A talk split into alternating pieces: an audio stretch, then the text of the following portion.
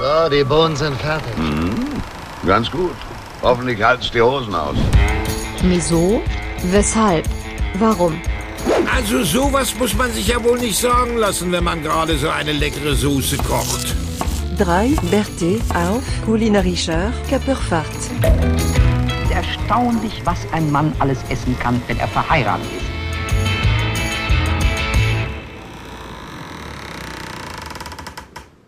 Wieso, weshalb, warum? Der kulinarische Podcast, Folge 68. Und wer denkt, es geht heute nur um die Kulinarik, der hat vollkommen recht, denn heute bei unserem Teil 2 haben wir wieder einen illustren Gast dabei. Genauer gesagt, es ist der Mann, der für uns heute blasen lassen hat mit der Düsseldorfer Big Band im Laden. Wir begrüßen den Justus. Hallo. Ich freue mich, dass ich dabei sein darf. Hervorragend. Und was wäre unsere Illustrotuppe ohne unsere Tresenstammkräfte, den man, der im Augsburg auch gerne mal sein Bart durch die Trompete zieht. Ich begrüße den Mann, der immer lustig ist, gut aussehend und intelligent. Daniel. Schönen guten Abend, ich freue mich auch dabei zu sein. Sehr gut. Und was wäre unsere Kirmestruppe ohne den Mann, der heute wieder in seinem Kellerchen sitzt, äh, in seinem kleinen Zimmerchen. Der Keller ist es ja nicht, es ist nämlich ganz oben.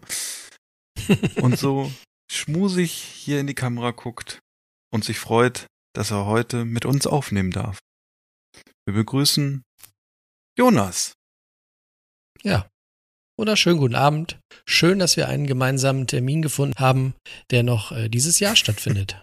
Großartig. Ja. Das ist wichtig. Und was Und dann wäre müssen wir ja auch noch jemanden, wir müssen ja auch noch jemanden vorstellen, nämlich hier den vierten in unserem Quintett, nämlich genau. das, das Paradebeispiel der deutsch-amerikanischen Freundschaft, der nämlich hier, das erste, was er tun konnte, war mit seinem, als Ausflugsziel auszuerwählen, mit seinen amerikanischen Freunden zum Fleischer gehen. Ja. Ja. Warum nicht? Das ist nämlich unser, unser guter Fleischliebhaber, der freundliche Philipp. Der Wurstelfil. Moin, moin. Der Wurst.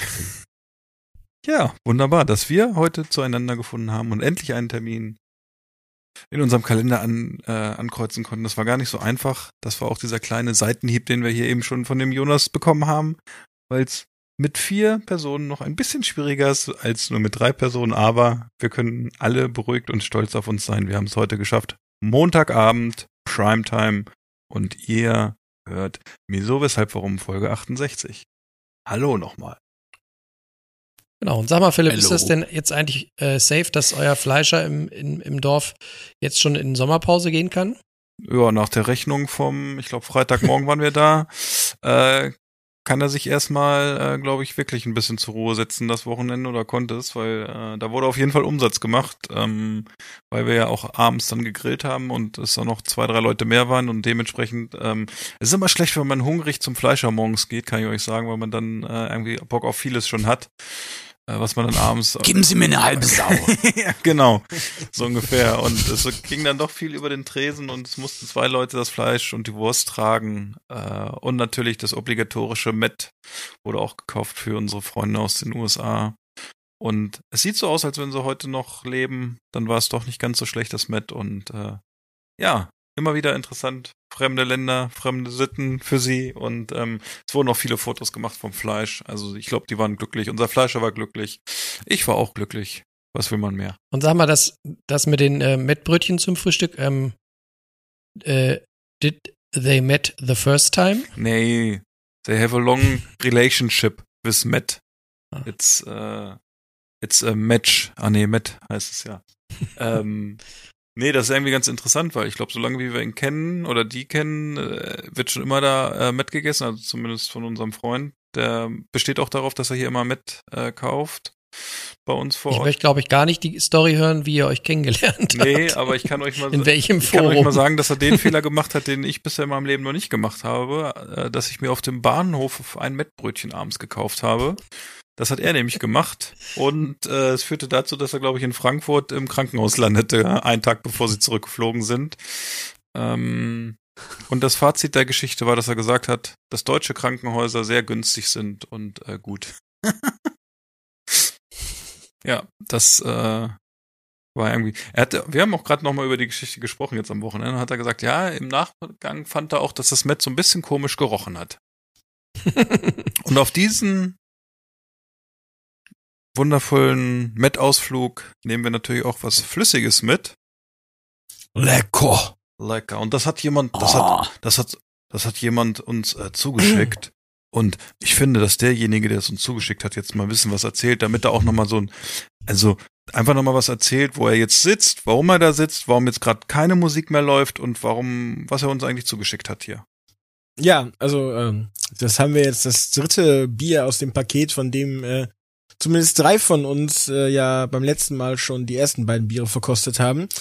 Wieder, ja, es ist schon abgelaufen, weil äh, unser Termin etwas äh, sicher verspätet hat. Ähm, wieder ein helles Bier von Tempest sind jetzt leider alle abgelaufen, aber die kommen auch wieder, keine Sorge, die kann man in äh, Kürze wieder bestellen. Oder man kommt vielleicht zu unserem nächsten MAD-Verkauf und kann das dann noch günstiger kaufen. Äh, genau, das ist äh, ein Bier aus Schottland, äh, 7,0 Prozent, also äh, ja eigentlich als letztes Bier gedacht, deswegen äh, ein bisschen schwerer und äh, es soll ein West Coast IPA sein, aber äh, ich würde sagen, wir äh, ja, Ich hab, machen ich das hab, mal auf. Ich habe zwei Fragen. ja, Erstens, wer macht bei euch die Ketten hinten drauf? Äh, was meinst du denn, wenn die da drauf klebt? Oder? Ja, guck einmal über der, unter der 330. Ja. Oh. ich spreche das an dieser Stelle ab. Schönen Abend. ja. Aber ich lasse es mir trotzdem schmecken. ja. Nein, also da hat jemand eine Null, wo ein Strich drin ist, als acht gelesen. Das äh, sollte nicht passieren, kann aber passieren. Aber wer Zahlen für Alkoholprozentsätze sind auf Englisch ja genauso wie auf Deutsch. Deshalb. Oh, ich habe mich schon verliebt gerade.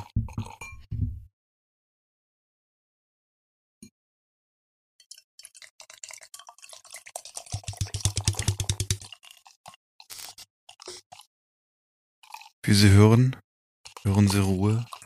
Das ist der meditative Podcast heute. Ja. Wir genießen, wir sind gerade stark überfordert, weil wir ja hier alle Männer sind, dass wir zeitgleich uns angucken müssen, in das Bierglas einschenken und zudem noch diesen wundervollen Geruch mitnehmen wollen.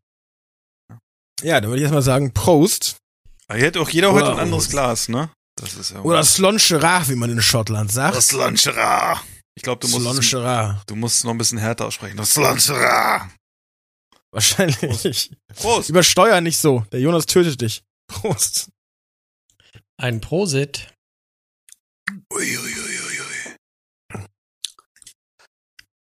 Das ist aber eine Bitterbombe. Alter Falter. Also wir merken ja hier super fruchtig, aber Boah. hat noch so eine minimale Bitterkeit. Aber das ist auch ein Trend, den ich irgendwie immer. Minimal. Finde ich schon, also Ja. ich, ich trinke ja gerne bittere Biere und ne, bitter habe ich auch kein Problem mit, ist ja schon ganz ordentlich bitter, oder? Geht mir nur das, ist es nur bei meinem Bier so? ja, doch. Aber wenn du jeden Tag sowas trinkst, Ja, gut, hast du recht. verschiebt sich da irgendwann die Wahrnehmung. Ist ja tatsächlich auch medizinisch so halbseiden äh, belegt. Ja. Das Hophead-Syndrom, dass du, wenn du öfters so äh, sehr stark gehopfte Biere trinkst, dass du das irgendwann gar nicht mehr so wahrnimmst und Dass sie so äh, stark Hopf sind. ja auch viel mehr Bitterkeit abkannst als Leute, die sowas jetzt irgendwie zum ersten Mal trinken oder gar kein Bier trinken oder was weiß ich. Schmeckt auf jeden Fall sehr gut, vielen Dank. Gerne. Sehr lecker. Also danke natürlich an meinen Chef Achim, der das äh, mit seiner Firma bezahlt und verschickt hat. Ja, vielen Dank, Brauart Danke, britische Biere und der Brauart britische Biere Big Band. Jetzt fehlt so der Tusch im Hintergrund. Ja, ich glaube, die sind weg. Schade. Besser für unsere Aufnahme, glaube ich. Oh, Das ist der Jonas. apropos, apropos weg. Ne? Das ist Ja. wirklich äh, unglaublich hier heute mit euch. Ja, äh, ja, so kann es gehen. Ne? die große Einkaufsfolge heute. Ähm, und nachdem man einkaufen war, gibt's ja auch immer so den Dash, Dish der Woche sozusagen. Und wir haben den ja letztes Mal so ein bisschen, glaube ich, ans Ende gestellt. Und ich würde einfach sagen, wir machen es heute mal so, dass jeder maximal eine Minute für seinen Dish der Woche hat, damit das nicht so eskaliert, wie es am Wochenende bei einigen küchentechnisch eskaliert ist. Ja, dann fange ich gleich an. Deine Minute läuft ab jetzt. Es gab bei uns Maluredus, sardische Maluredus. Das sind handgemachte Nudeln. Dazu braucht man ein Gnocchi-Brett. Funktioniert ähnlich wie Orikette. Dazu gab's eine Ragu-Soße mit Salsiccia und Nduja und Tomaten. Sehr lecker. War unter einer Minute. Ja, das ne? war also das war ja richtig ein Schnellstart heute hier. Ich bin, ja- bin ja begeistert. Ja Dieses Fa- dieses Fast Food war das. dieses Brett ist das, was wir was du mal in den Chat gestellt hattest und überrascht warst, dass ich's wusste, ne? ja, siehst du? genau, genau. Nicht hier nur alles südlich von Kassel. Äh, wir können hier im Norden auch übrigens manchmal. Okay. Ja, könnt ihr auch mal so eine Gnocchi übers Brett ziehen. Ja, du. Ich zieh nicht nur eine Brock, äh, Gnocchi übers Brett. Ein Brocchi. Ich musste gerade, ich musste gerade, ich hatte vorhin ein Bi- Bild vom Steak gesehen, wo Brokkoli dabei war. Ich wollte Brokkoli sagen. Herrlich. Jonas, unser kleines grünes Kerlchen, erzähl mal, was gab's bei dir? Ich habe erst überlegt, ob ich die ähm, Köfte vom, von dem kleinen Geburtstagsmeeting äh, Oh, Meeting neulich äh, nehme, aber Die war auch gut. die war wirklich gut. So, Aber die- äh, kleine Anekdote gleich noch zur Köfte, wenn du fertig bist, erinnere mich bitte. Ich habe äh, die Tage Minute mal. ist um, leider. Wie bitte? Alles gut. Die Minute ist schon um, Jonas, von daher. Ja. Okay, Justus. Ach so, es gab Pasta, Dankeschön. Nein, äh, Bei mir Ich auch. bei mir sizilianische. jetzt unterbrich meine Minute nicht.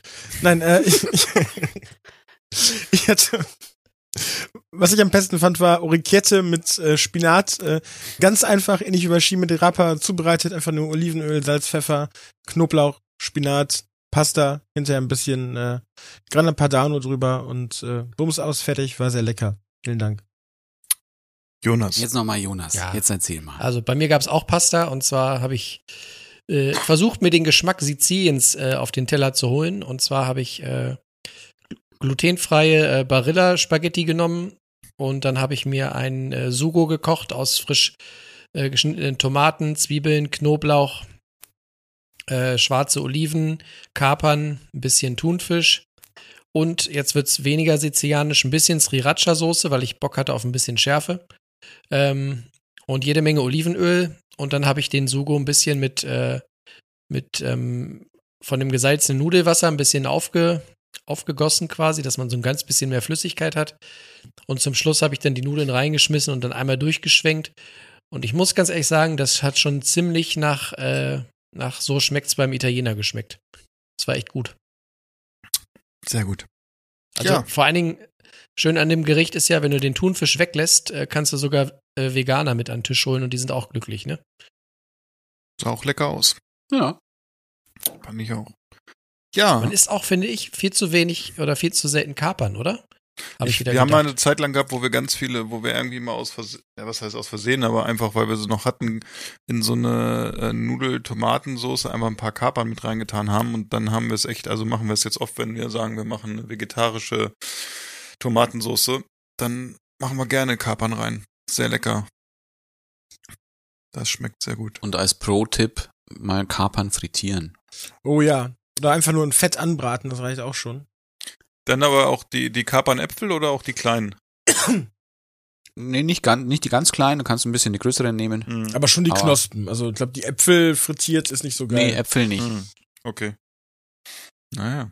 Ja, und, Und? äh, Salzkapern, ne? Nicht die, Ja. nicht die in äh, Essig eingelegten. hm. Genau. Lecker. Ja, und Aber ich glaube, da scheiden sich die Geister, oder? Ich glaube, mit Kapern kannst du auch ein paar Leute aus der Küche schmeißen. Also ich mochte früher keine Kapern, kann ich sagen. Konnte man mich mit jagen. Und irgendwann, als ich meine wunderbare Frau kennengelernt habe, da äh, habe ich dann auch Kapern gegessen. Ich finde, Kapern sind so ein bisschen die Rosinen der deftigen Küche, oder? Oh, was? oh, ich liebe Rosinen. Ja, aber es gibt so Dinge, da finde ich, machen Rosinen es eher kaputt. So ein, geile, ein geiles Stück Käsekuchen oder so ein, Achtung, Rosinenbrötchen schmecken doch äh, ohne Rosinen viel geiler, oder? Dann ist es aber kein Rosinenbrötchen mehr, oder? Dann ist es ein Milchbrötchen. Dann ist es Das stimmt. Ja, okay. Ja, meine Minute beginnt jetzt und zwar gab es bei mir ähm, Nichts Fleisch. mit Rosinen. Nee. Äh, ja, es war ein bisschen Fleisch drin. Es gab eine Paella. Und ich muss sagen, ich glaube, es war die vierte oder fünfte Paella, die, die ich gemacht habe. Und ich muss sagen, es war echt mit die beste, weil sie einfach aromatisch war und sie hat gut geschmeckt mit äh, Knoblauch angebraten, Zwiebeln angebraten, ähm, den Reis so ein bisschen mit angebraten. Und dann habe ich da äh, bisschen Gemüsebrühe reingetan, bisschen Weißwein, habe das schön einkochen lassen und dazu ne- parallel dann Gambas äh, angebraten zusammen mit Erbsen und vorher hatte ich kleine Hähnchenschenkel noch äh, gemacht und am Ende das alles zusammengefügt, nochmal ein bisschen aufkochen lassen und es war wirklich hervorragend. Es war, oh, man hätte sich reinlegen können und es war zum Glück eine große Paella-Pfanne. So ist jeder auf jeden Fall satt geworden. Meine Minute ist zu Ende. Vielen Dank. Aber Philipp, hast du denn nicht bei Tim Raue aufgepasst, dass man Paella mit Rotwein aufkocht? Nee, äh, da, da muss ich gerade eingeschlafen sein auf dem Sofa. Das, äh, weiß ich, da dreht sich Manolo Aber- irgendwo in Marbella um, glaube ich. Eine, eine nicht ketzerische Frage, weil ich es nicht gesehen habe auf dem Bild. War der Reis von unten so ein bisschen Ja. angesetzt und, und äh, War ja. weil das, finde ich, muss ja bei einer Paella sein, ne? dass Die unten so bis schön zum Schluss- angeschlotzt ist. Bis zum Schluss Dass man nicht, nicht so richtig weiß, ist man jetzt noch Reis oder Genau. schon, schon die Pfanne. Also es war so, dass es bis zum Schluss war es nicht so und ich hatte es eigentlich wollte ich es auf meinem neuen Gasbrenner draußen kochen, aber das Wetter war scheiße und ich habe es dann auf unserem Gasbrenner drinnen in der Küche gemacht und äh, zum Schluss habe ich nicht mehr umgerührt und so war es wirklich so, dass der Bodensatz so ganz leicht unten angesetzt hat und äh, das auch nochmal so ein bisschen, sag ich mal, Aroma gegeben hat und es war echt lecker. War denn Safran eigentlich mit dran? Äh, leider nein. Muss ich nämlich dazu sagen, dass der Safran, äh, wir hatten ja beim Arbeitgeber lange Zeit immer Safran ich hatte von diesem, äh, von unserem Produkt noch Safran hier, aber diesmal hatte ich leider keinen mehr und ich habe jetzt äh, am Sonntag hier auch bei uns vor Ort keinen gefunden. Hab dann aber gedacht, hey, meine Schwiegereltern haben bestimmt noch von mir Safran von früher. Und dann bin ich rübergegangen und dann gab's leider keinen Safran mehr und was macht man, wenn man keinen Safran mehr zu Hause macht? Man nimmt das Nimmst du Kurkuma. Nimmt Kurkuma des Safran des armen Mannes. Und das habe ich dann benutzt. Richtig, sehr gut. Aber weißt du, was die armen Leute in Spanien nehmen, wenn sie keinen Safran haben oder sich auch keinen leisten können, was auch nicht so selten ist? Nee, Ein Filzstift? Colorante. Das ist Ach einfach so, ein, ja. ähm, rote ein Farbe. sehr sch chemischer äh, Farbstoff, basically. Das stimmt. Fördert bestimmt die Hyperaktivität Auf von Kleinkindern. Auf Paella könnte ich auch mal wieder. Ja, die war echt gut. Da habe ich auch gedacht, das ist so ein Gericht, das würde ich auch mit dir gerne nochmal zusammen hier draußen im Garten kochen, Jonas. Und da machen wir es wirklich weißt du da machen wir es auch wirklich was- mit Muscheln und Muscheln und äh, Ja. Gambas und nicht nur so, die, so diese Pseudo, was ich gestern gemacht habe mit Hähnchen und äh, nur Gambas. Was ich ja finde, was da zwingend rein muss, ist äh, Chorizo. Chorizo. Ja, das hatte ich auch schon mal mit Hähnchen und Chorizo. Chor Guck mal, wie die, die beiden äh, knickern sich hier ein, ne? Ja, die sind, ich weiß nicht, ob die unter unterm Tisch so ihre Hände immer rüberreichen oder so. Ich habe keine Ahnung. Ja, die lachen, die lachen über uns, ne? So? Ja, ich glaube, weil deine Chorizo so bist Chorizo ist. Ne? Jonas, sag mal, ma, sag mal weiß. Mallorca. Wer weiß. Ähm, Mallorca. Okay. Daniel, sag mal China. China. Okay. Ja, du. Ja. Wolltest du nur mal äh, wissen. Chorizo. Chorizo. Äh, Jonas, Aber übrigens, jetzt, ich wollte ja noch was äh, zu deinen Köfte sagen.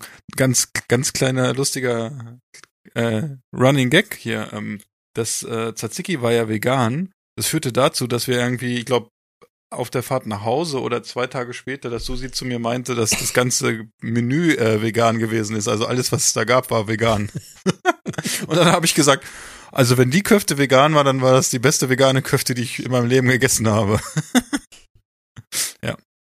Ja, die Bratwurst war auch ziemlich vegan. Du, die, ja, die war, war gar nicht schlecht für eine vegane Aber das, Bratwurst. das Tzatziki war nicht so schlecht, oder? Auch, ich meine, man hat ein bisschen noch rausgeschmeckt, dass es mit Kokosjoghurt war.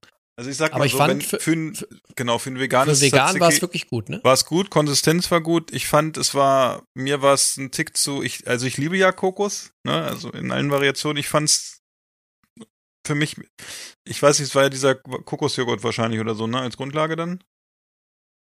Ja, was halt, aber was krass ist, wenn du wüsstest, wie viel Zitrone und Salz ich da Ja. reingepackt habe, um, um quasi dagegen anzuarbeiten. Ja. Also, das war ja schon, fand ich schon hart am Salz. Ja, aber ich fand also, man hat auf jeden Fall, und auch wenn man es nicht wusste, wusste man, dass da Kokos als Basis drin ist und ich fand, das hatte dann irgendwie, äh, Ich esse lieber ein normales Tzatziki, aber für ein veganes war es von der Konsistenz und so war es in Ordnung. Aber ist das dann nicht auch sehr flüssig? Nee, das war ganz interessant. Weil- das war relativ gut von der Konsistenz aus. Ich weiß nicht, was Jonas da noch mit reingezaubert hat, aber das war relativ Gibt's. gut. Na, irgendwas dickflüssiges, weißes. Ah, okay. Hm. Nee, aber äh, kleiner Tipp Quark. zum Thema äh, Kokosjoghurt und Konsistenz. Ähm, es gibt mittlerweile ähm, beim, bei, bei Rewe äh, gibt es einen Kokosjoghurt äh, griechischer Art. Und der ist dann eben nicht ganz so äh, wässrig, sondern eben so ein bisschen schlotziger. Und dementsprechend natürlich ist man zumindest von der Konsistenz her ein bisschen näher an Tzatziki dran. Du hast natürlich nie dieses fettig-cremige, was normale Milchprodukte haben. Aber konsistenzmäßig war es schon wirklich gut und ich habe auch diesmal äh, mir sehr viel Mühe gegeben beim, beim äh, quasi Wasserlassen der Gurkenspäne. ne, also ich habe die, die geriebene Gurke habe ich irgendwie erst ordentlich gesalzen, eine halbe Stunde quasi das äh, Wasser ausfließen lassen und dann habe ich das durch ein äh, Küchenhandtuch äh, gedrückt, bis da wirklich nichts mehr rauskam und da kam einiges raus. Äh, Aus der Gurke. ja, aus der geriebenen Gurke kam einiges raus, ja. In Hannover wurde die Gurke gemolken. ihr seid ja heute gut drauf hier, ihr beiden. Mann, Mann, Mann. Ah, Ganzen, ganzen Tag nicht zu lachen und abends dann hier aber äh, ne, groß, groß mitmachen wollen. ja, irgendwann muss ja, ne? Und Ja, sag mal ganz kurz noch, Irgendwann. wo wir gerade noch bei dem Geburtstagsbuffet äh, Buffet waren, wie fandst du denn das Hummus? Das fand ich sehr gut. Das war Also, auch vegan. Ja, aber das, also da fand ich es wirklich, äh, da ist es mir nicht aufgefallen und das ist immer ein gutes Wobei, da Zeichen. kommt ja auch sonst eigentlich nichts rein, was, was Milchprodukte hat, oder? An gutes Hummus? Hummus? Nein. Nee, eigentlich Ja, du nicht. kannst da Joghurt reinmachen, aber das ist dann halt mehr so die, sag ich mal, mediterranere Variante. Nicht so ganz die arabische, ne? Ja. Aber Früher mochte ich tatsächlich keinen äh, Tahin in äh, Hummus, weil das immer so ein bisschen schweißig geschmeckt hat, aber mittlerweile, vielleicht war es auch damals nur die, das eine Glas, mittlerweile Mhm. mag ich das ganz gerne. oh, ich liebe das. Hummus, wie gesagt. Aber Kann was ja immer da unbedingt rein muss, ist hier der, der schwarze Sesam, ne? Nee, schwarze Mhm. Kümmel. Nee, Sesam. Nicht Kümmel, ne? Nö, äh, es, es gibt beides. Okay. Es gibt Schwarzkümmel und es gibt schwarzen Sesam. Ja. Ja, Aber es sind zwei verschiedene Sachen. ja. Ja. Ja. Genau, das meinte ich. Ja. Naja. Ja, wir äh, sind ja jetzt schon so ein bisschen so mittendrin. Ähm, und es ist ja unsere große Einkaufsfolge. Und äh, ja, da haben wir natürlich auch so ein bisschen wieder Programm vorbereitet. Und Jonas, Drehbuch, womit fangen wir an? Ja, wir fangen an mit einem, äh, einer kurzen Kehrtwende, möchte ich es mal meinen, denn äh, alle Hörenden der äh, ersten Folge dieses Themas äh, werden sich erinnern, dass die letzte Folge, sagen wir mal, ein bisschen, ein bisschen schwarzmalerisch daherkam, ein bisschen negativ, weil wir so ein bisschen, ja, vielleicht die Problemzonen der deutschen Ernährung angesprochen haben und uns so ein bisschen mokiert haben, äh, dass ja in Deutschland äh, nicht besonders viele Leute Wert legen auf gute Produkte und die meisten schnell, schnell und äh, wenig Geld und Essen spielt keine Rolle und Produkte sowieso nicht. Und deswegen ähm, wollen wir euch, wollen wir euch, falls ihr euch da angesprochen fühlt, äh, nicht im Regen stehen lassen, sondern wir wollen das äh, Blatt heute ein bisschen wenden und quasi ähm, einen kleinen, klitzekleinen Beitrag dazu leisten, dass ihr, wenn ihr denn Interesse habt, euch zukünftig mit besseren Produkten ausstatten könnt. Und deswegen wollen wir heute ein paar Tipps und Kniffe raushauen zum Thema gute Produkte einkaufen, gut kochen, gesund kochen, lecker kochen, authentisch kochen, damit es hier auch einen Mehrwert hat und nicht nur so eine Nörgelrunde ist. Und ähm, ja, da haben wir uns, äh, glaube ich, so zwei bis drei Themen für überlegt. Und das erste Thema ist, dass äh, wir uns gegenseitig äh, überlegt haben, nein, wir haben uns gegenseitig gebeten, drei mh, Vorschläge zu unterbreiten, wie man in Deutschland mehr oder eine höhere Wertschätzung für gute Produkte erreicht. Also was, was müssen wir in Deutschland tun, damit die Leute mehr Geld für gutes Essen ausgeben oder generell sich mehr auch für gute Produkte und gute Ernährung interessieren. Und da wollte ich den Daniel mal fragen, was hast du dir denn eigentlich so überlegt? Also überlegen kann man sich viel, aber im Grunde wird das nicht funktionieren. So viel dazu. Ähm, weil, also, was vielleicht ein bisschen noch wieder möglich wäre, wäre erstens mal ein Revival der guten alten Kochsendungen. Jetzt in, nicht in dem Sinne, dass du jetzt wieder so dieses typische Kenners Köche oder sonst irgendwas hast, sondern dass du halt eben in einer heutigen Zeit ein multikulturelleres Kochprogramm auch produzieren könntest. Aber wenn wir in Deutschland sind, ist sowas nicht möglich. Es wäre aber eine Alternative, weil es gibt, die meisten Leute gucken immer noch Fernsehen oder eben über einen Streaming-Anbieter. Du kannst sowas schon gut machen, sowas wird vielleicht im Fernsehen nicht mehr so gut funktionieren. Es gibt genügend Vlogger, die auch viele, viele gute Sachen auch machen, auch deutsche Vlogger, aber die einfach nicht diese Reichweite haben. Das wäre unter Umständen vielleicht Aber- ein kleiner Ansatz. Aber was meinst du denn mit Kochprogramm? Also so, richtig verstehe ich noch nicht, was da irgendwie so, was du da genau mit meinst.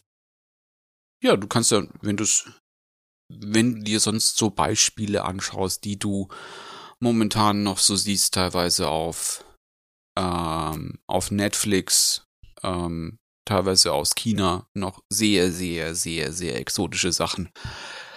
So exotisch muss es gar nicht sein, aber wenn es zum Beispiel, als Beispiel, eine türkische Kochsendung, zum Beispiel, Also du meinst quasi so eine Sendung, ja, wie es das früher schon öfter gab, wo Leute wirklich Schritt für Schritt erklären, wie sie irgendwas kochen und nicht so, Ja, weiß ich oder- nicht, äh, Kitchen Impossible mäßig, wo du guckst, wie irgendwelche ja, äh, gelernten Genau. Köche irgendwas kochen, was du dann vielleicht mehr oder weniger nachkochen kannst, aber wahrscheinlich eher nicht. Hm. Ja, aber vielleicht, ja, gelernt, gelernte Kocher dürfen schon sein. Halt, glaube ich, als bestes Beispiel kannst du, glaube ich, immer noch Jamie Oliver sehen. Ja. Das Format Jamie Oliver. Martina und Moritz. Mhm. Machen das nicht mehr. Nee, ich weiß. Aber die waren gut. Ja. Meine Kindheit.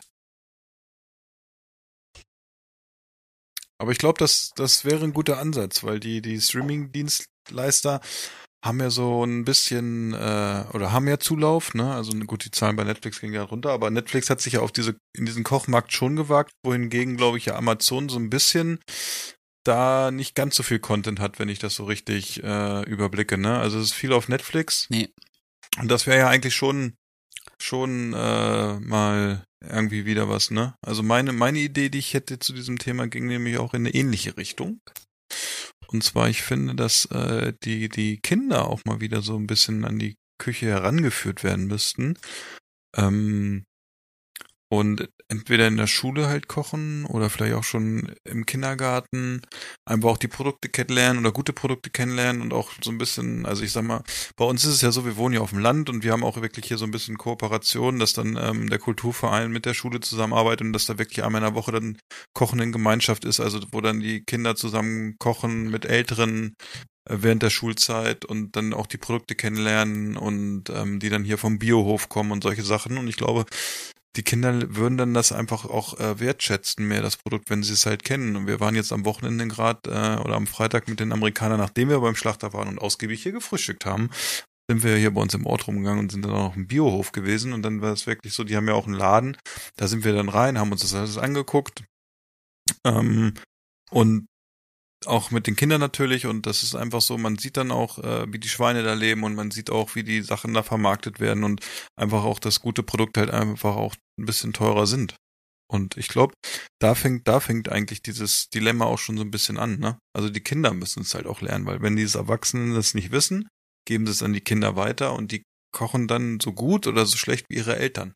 Das sieht man ja auch bei unserem wunderbaren Düsseldorfer Freund, äh, wo die Kinder dann schon rummaulen, wenn es dann irgendwie nur Kuhmilchmozzarella geben würde, anstatt Büffelmozzarella als Beispiel. Weiß ich jetzt nicht, ob das vorkommt, aber du schreibst es ja, Ja, auch so manchmal. kommt vor, ja. ja. Ja, Dass die da auch schon sehr einen guten eigenen Geschmack entwickeln. Und das kommt bestimmt nicht weil von ihnen, sondern einfach auch, weil der Vater das vorlebt, ne? Oder auch der Rest der Familie.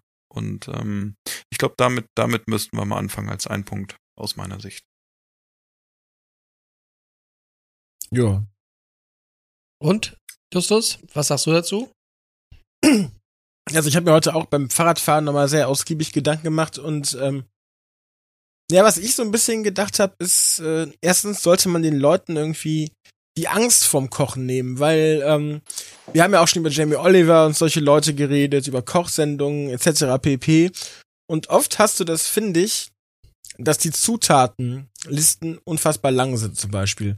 Und gerade bei Jamie Oliver, das ist zwar irgendwie auf Deutsch übersetzt, aber du hast ziemlich viele Zutaten dabei oder immer mal wieder, die überhaupt gar nicht so einfach in Deutschland verfügbar sind, alleine schon. Abgesehen davon, dass es irgendwie 20 verschiedene sind oder so. Aber finde mal in Deutschland Brunnenkresse zum Beispiel, was der gerne verwendet. Nur um ein Beispiel zu nennen. So, da kannst du bei uns auf den teuersten, tollsten Marktstand auf den Markt gehen. Und dann sagte die ja, Brunnenkresse bekommen wir nur mittwochs äh, vom, aus Paris vom Großmarkt und sonst, äh, ja, weiß ich auch nicht, wo du die kriegst. Und das ist so die Möglichkeit, sowas zu kriegen, zum Beispiel. Also, das ist das eine Ding, man muss, man muss den Leuten sagen, du brauchst vielleicht gar nicht so viele Zutaten und du brauchst auch nicht viele Geräte zum Beispiel. Das ist, glaube ich, auch sowas, was Jahre oder Jahrzehnte lang auch so in den Medien, in Kochbüchern etc. pp. vorgelebt wurde den Leuten. Sondern du kannst es auch ganz einfach machen. Da finde ich zum Beispiel auch die italienische Küche gar nicht schlecht, weil wenn wir jetzt ganz kurz einen Exkurs zu dem Dish der Woche, was ich eben genannt habe, äh, machen. Du brauchst eine gute Pasta, du brauchst ein Olivenöl, was einigermaßen okay ist, hätte auch mit Olivenöl von Aldi geschmeckt, weiß ich nicht. So, du brauchst einen Knoblauch, der nicht irgendwie schon total vergammelt ist, Salz und Pfeffer und ein Spinat, der vernünftig ist und vielleicht noch ein bisschen Käse und dann hast du schon leckeres Essen.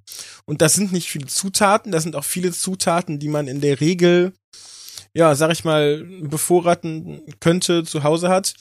Und das kann man ja auch mit vielen verschiedenen Gemüsesorten machen. Oder jetzt gerade durch diesen ganzen Ottolenghi-Hype, du kannst ja auch viele Gemüsesorten einfach mit ein bisschen Öl und Salz in den Ofen klatschen, eine anderthalb Stunden vergessen und da kommt was Leckeres raus. Und das sind, glaube ich, so Sachen. Das ist nicht viel Aufwand, das ist nicht teuer, das kriegt auch jeder irgendwie handwerklich hin.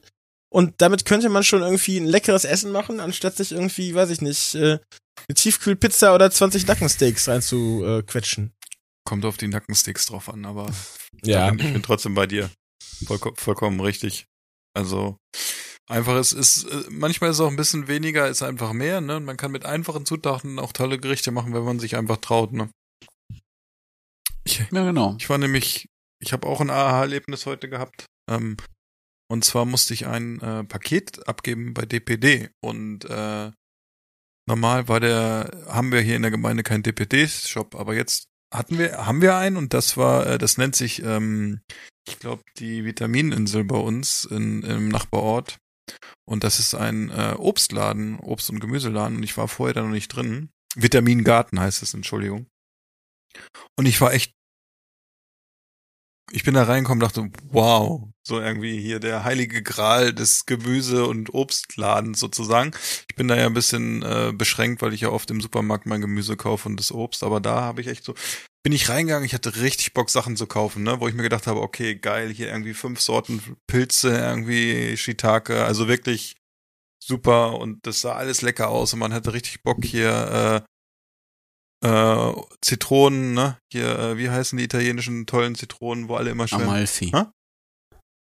Amalfi. Amalfi-Zitronen als Beispiel, äh, tollen Spargel hatten sie da, ähm, alle möglichen Apfelsorten, also grünen Spargel, sage ich mal, dann gibt's ja noch diesen, ich weiß nicht, wie ist das, Feldspargel? Es gibt ja auch noch diesen kleinen grünen. äh, Wildspargel. das? Wildspargel, genau, hatten sie. Also wirklich, Gemüse- und Obstmäßig war es echt toll. Ähm, ich glaube natürlich, die Preise werden es dann machen, aber ich glaube, wenn man da Qualität kauft und äh, Sachen, die man sonst immer gesucht hat und das Gegenbeispiel war, ich war danach bei Edeka und ich habe, bin da durchs Obst- und Gemüseregal geschlendert und habe da äh, Rhabarber gesehen. Da waren Rhabarber-Schoten oder äh, Stangen, die waren unterarmdick. Wer verkauft sowas? Ist doch Wahnsinn, oder? Das kann doch gar nicht schmecken. Ganz furchtbar. weiß nicht, ess nicht so viel drüber. Ja, also da, Aber ja, da kann ich auch noch, Ja. kann ich auch noch schnell mit einhaken, weil, also ich, ja, ich habe diese Maluredos da gemacht. Und weil du das von Hand machst, denkst du ja auch irgendwie, ach, das ist irgendwie ganz schöne Arbeit, wenn du hier irgendwie 600 Gramm Nudelteig jeweils Maluredos machen sollst. Aber ich fand, es war eine sehr meditative Aufgabe. Ich, es hat auch sehr viel Spaß gemacht, finde ich. Ich hatte vorher auch noch nie Maluredos gemacht, aber es ist auch ein, man, man entwickelt sich auch in der Zeit, in der du einen Teig verarbeitest, da auch schon weiter und es geht auch viel besser und Das- man lernt sehr schnell dazu. Das erinnert mich an die, Fo- eine, wirklich so. an die eine Folge von Melzer, wo er die Nudeln machen musste. Ich weiß nicht, ob es in Italien war oder in Griechenland. In Ja. dieser, in dieser Küche. Orikette. War das Orikette? Oder? Ja, waren? Wo er die noch geföhnt hat? Ja, ja, und äh, das, irgendwann hat er ja, ab, ich glaube, abgebrochen oder so und es ging gar nicht und 36 Teige gemacht und so, ne, und es war wirklich, ich glaube, im Endeffekt war es echt so ein bisschen meditativ, weil man einfach zu sich selber findet, weil man denkt, so schwierig kann es nicht sein und dann sieht man es und äh, es ist doch sehr schwierig, wenn man es noch nie gemacht hat, ne? Jonas. Ja, aber das war, hat, hat mir gut gefallen. Ja. Ja, genau. Bevor wir gleich zu den, äh, zu euren nächsten Vorschlägen oder äh, ähm, Ideen kommen, äh, werfe ich mal eine, eine Statistik rein zu einer Umfrage, die wir äh, vor zwei Wochen gemacht haben, noch aus dieser Umfrage bei Twitter. Ähm, und die Frage war in dem Fall ähm, zum Thema Ernährung und Kochen in der Bildung von jungen Leuten. Und ich wollte wissen, sollte Ernährung und Kochen Pflichtfach in der Schule sein. Und äh, von 73 teilnehmenden Personen haben sich 77 Prozent für Ja und 23 Prozent für Nein ausgesprochen.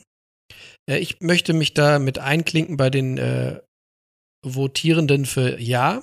Ich bin der Meinung, bevor ich nachher dann noch andere äh, Ideen aufbringe, ich bin der Meinung, ein ein Grundverständnis für Ernährung und ein Grundverständnis für Kochen und für Produkte sollte bereits äh, in der Schulzeit den äh, Heranwachsenden beigebracht werden, weil ich der Meinung bin, in, in der Schule wird so viel Theorie in, in Dingen gelehrt, die, die man zu 99 Prozent im späteren Leben nicht mehr braucht äh, Schule sollte für mich immer auch ein bisschen auf das, klingt jetzt sehr albern und kitschig, aber auf das wahre Leben vorbereiten.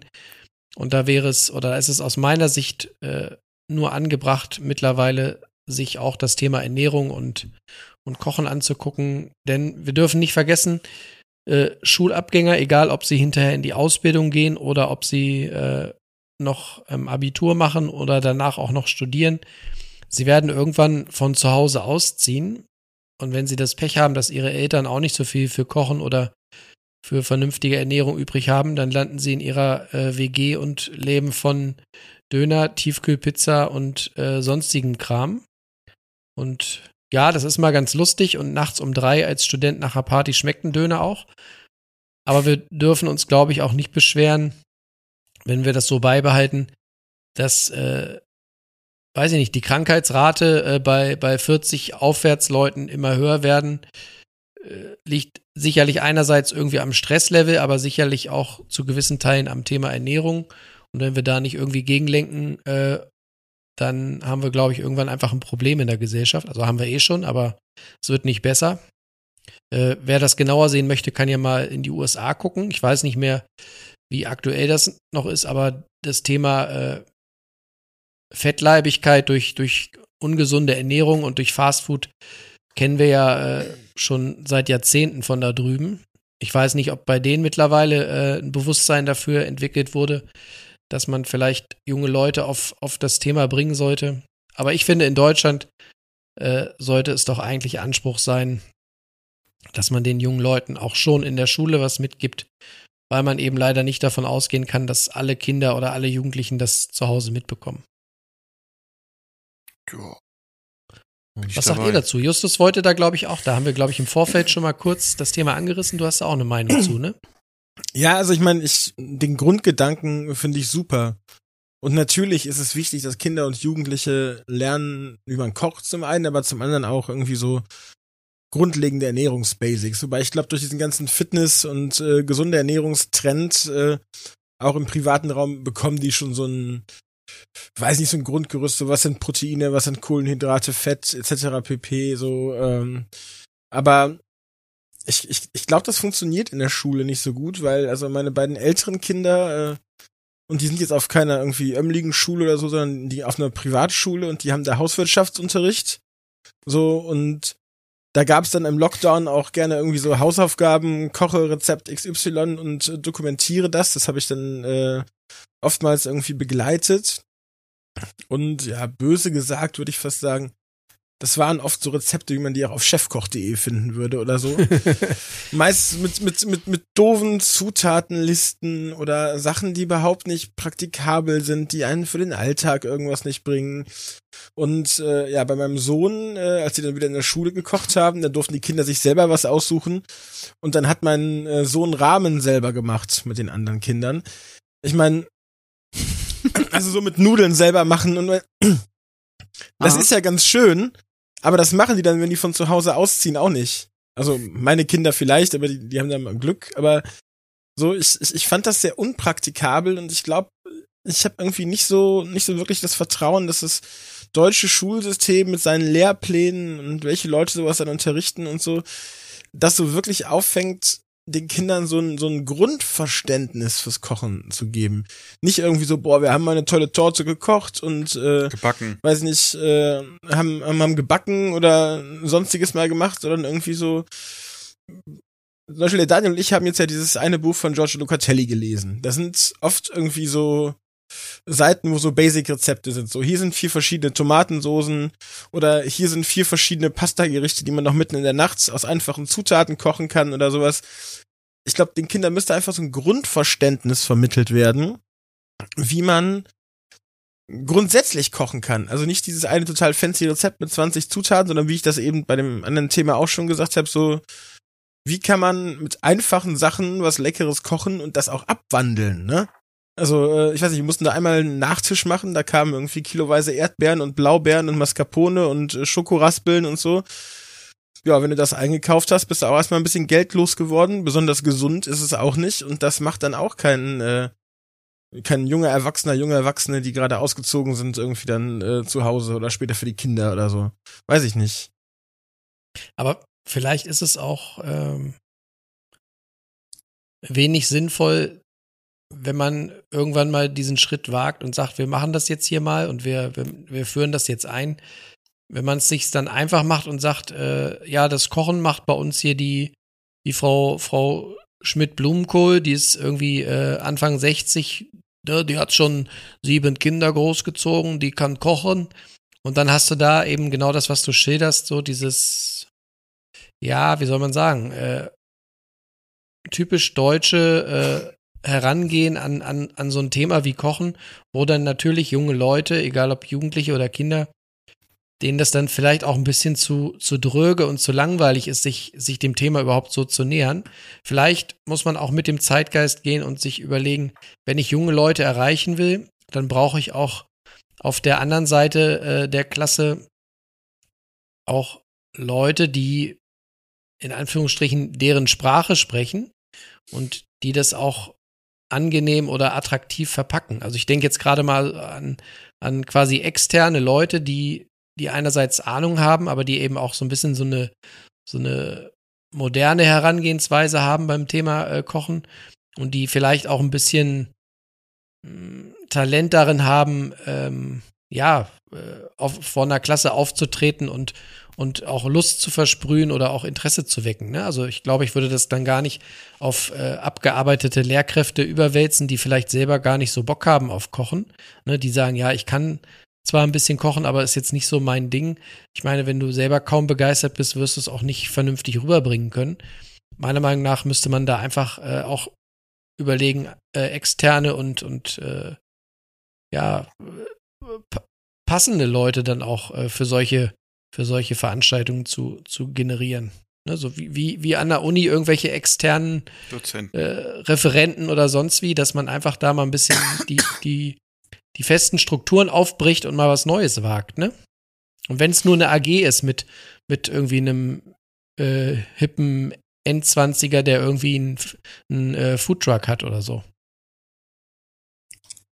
Ja, aber vielleicht ist es manchmal auch, auch, auch ich, ich finde es schwierig, und vielleicht auch gerade, weil es in unserem Bundesland in NRW mit der Schule oft nicht so gut läuft, unter den verschiedenen Regierungen, die wir so hatten, ähm, dass so da, da die Schule, das Bildungssystem, wie auch immer, in die Pflicht zu nehmen. Zum Beispiel, äh, meine Kinder kommen ganz oft mit Rezepten an, die sie nachkochen wollen, die sie bei TikTok gesehen haben.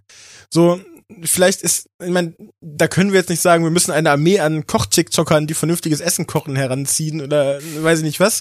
Aber ähm, vielleicht ist das einfach, vielleicht muss es einfach cool werden, ne?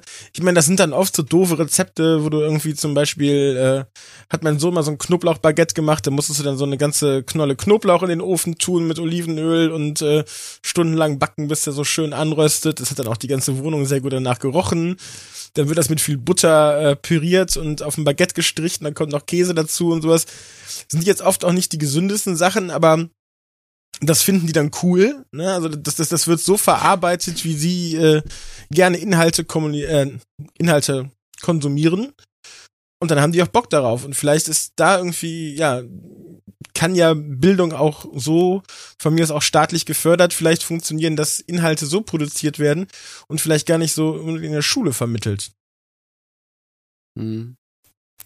Oder man verpackt es ähm, auch in, in, in, in in einem Projekt aus einer anderen Richtung. Also wenn man jetzt zum Beispiel an, an, an die Handynutzung und an, an Videos denkt, kann man ja auch irgendwie so eine Mischung aus Kochen und, und Medienprojekt machen und sagen, äh, denkt euch ein Rezept aus und macht davon irgendwie einen, einen fünfminütigen äh, Kochclip oder so. Ja, finde ich Also super. ja. Dass man die, die Kinder einfach nochmal zusätzlich motiviert, indem man sagt, hier, macht noch einen freshen Clip da draus, dann haben die vielleicht nochmal mehr Lust, als irgendwie äh, so eine elendig lange äh, Rezepteliste äh, in, in, in Comic Sans ausgedruckt äh, vor sich liegen zu haben und die dann nachzukochen. Musst, Macht halt, mal einen Koch-Podcast. du musst halt die Kinder motivieren und wenn du selber dazu nicht motiviert bist, wie wird sich andere motivieren, ne? Und ich glaube, Daniel guckt so ein bi- Entschuldigung, nee, ich glaube, der spielt Daniel mit guckt irgendwas so ein bisschen wie so ein, Nee, wie so ein alter äh, Professor in, in, an die Decke und überlegt, was, was sein Senf dazu Der, der ist. überlegt die ganze Zeit, wie es Ja, schlechte es ist, Schulsysteme ich- gibt. Das, das haben die in Bayern nicht. nein.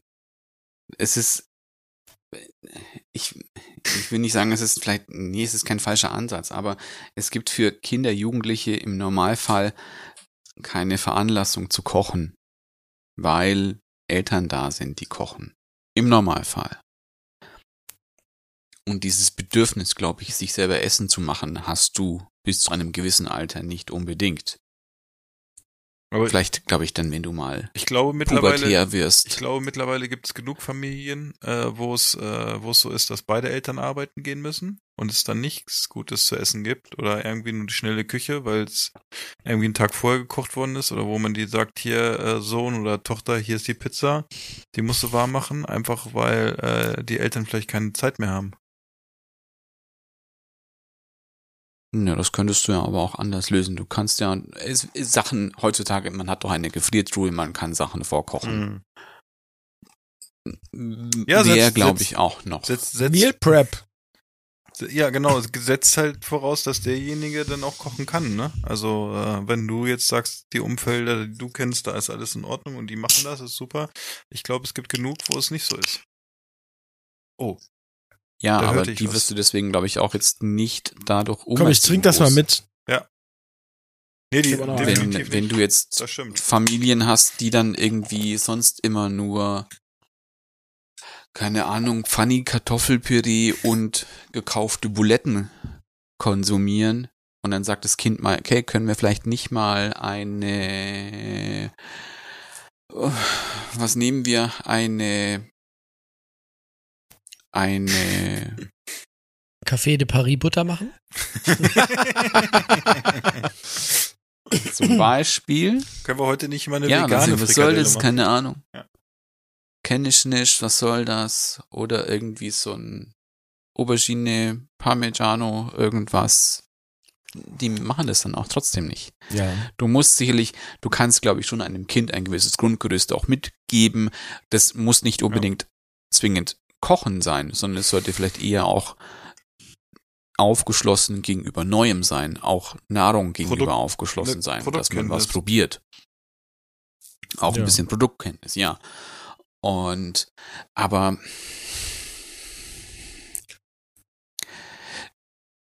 Ja, aber du hast schon recht. wenn du auch so, wenn du auch so zurückguckst, was wir in unserer Kindheit oder bis in unsere 20er Jahre alles gegessen haben, in welchen Mengen, um welche Uhrzeit.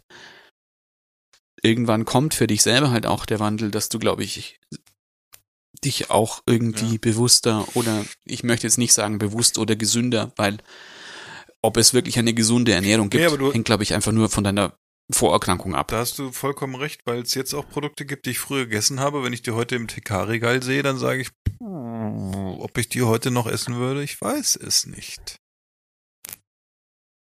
Mal Ja. ganz kurz. Wir sind jetzt ja gerade dabei, uns so ein bisschen ähm, aus dieser ähm, Thematik Kochen, Ernährung in der Schule zu entfernen und, und Richtung nach Hause zu gehen und zu überlegen, ob es vielleicht auch Aufgabe der Eltern oder des Elternhauses ist, ähm, die, die, die Brut heranzuführen an das Thema Kochen und Ernährung. Und jetzt ist mir gerade eine nicht unspannende Frage eingefallen, und zwar mal vorausgesetzt, dass ihr früher mit euren Eltern auch äh, ein bisschen im Urlaub gewesen seid. Würdet ihr sagen, dass ihr das, das Interesse an, an äh, Kochen oder an spannenden Gerichten oder besonderen äh, kulinarischen äh, Erfahrungen, habt ihr die wirklich zu Hause mitbekommen? Oder, ich habe es gerade überlegt, ob es bei mir nicht so war, oder habt, sind das Dinge, die, die aus Urlaubsreisen herrühren? Weil ich würde glatt behaupten, obwohl meine Eltern viel und fast jeden Tag gekocht haben, hat mich das nie so richtig interessiert.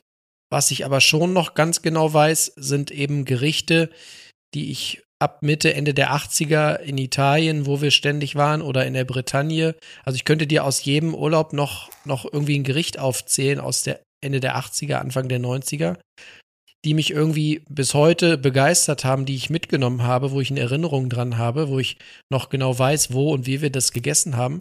Sind es nicht vielleicht auch solche Erfahrungen, die, die einen irgendwie äh, zu diesem Kulinarik-Thema hinbringen? Und dann hätten wir wieder das Problem, dass wir natürlich nicht von jeder Familie erwarten können, dass sie zweimal im Jahr mit, mit den Kindern Richtung Mittelmeer düsen, um kulinarische Erfahrungen zu machen, ne? Hm. Sicherlich erweitert so eine Reise deinen, deinen kulinarischen Horizont. Und glaube ich halt, dass du, glaube ich, auch, wenn du jetzt nochmal auf diese Zeit zurückgehst, auch wirklich in den 80ern, 90ern teilweise dort im Urlaub wahrscheinlich Sachen gegessen hast, die es in Deutschland vielleicht noch gar nicht gab. Vongole. Zum Beispiel. Boah, ja, je nachdem, wo du in Deutschland groß geworden bist, ist es, glaube ich, mit so, mit Venusmuscheln, glaube ich, sah es in Bayern bei uns zum Beispiel schwieriger Du aus. kriegst ja jetzt hier kaum. Also musst du schon wirklich guten Ja. Fischladen haben. Ja. Aber es hat dich ja auch letztlich, wenn du jetzt mal zurückdenkst, du hast ja auch nicht jetzt gedacht, oh, jetzt koche ich mir mal Vongole selber in den 80ern.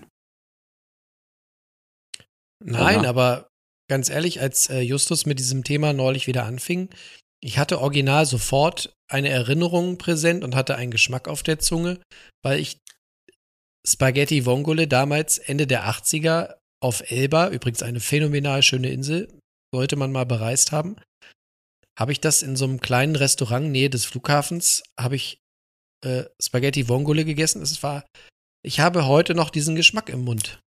Das war so ja, und Weltklasse. das ist ja auch, Diese Mischung aus ja, leicht öliger Soße und äh, diese leckeren ähm, Muscheln, dann immer, glaube ich, so ein bisschen frische, grobe Petersilie oben drüber oder so. Mhm.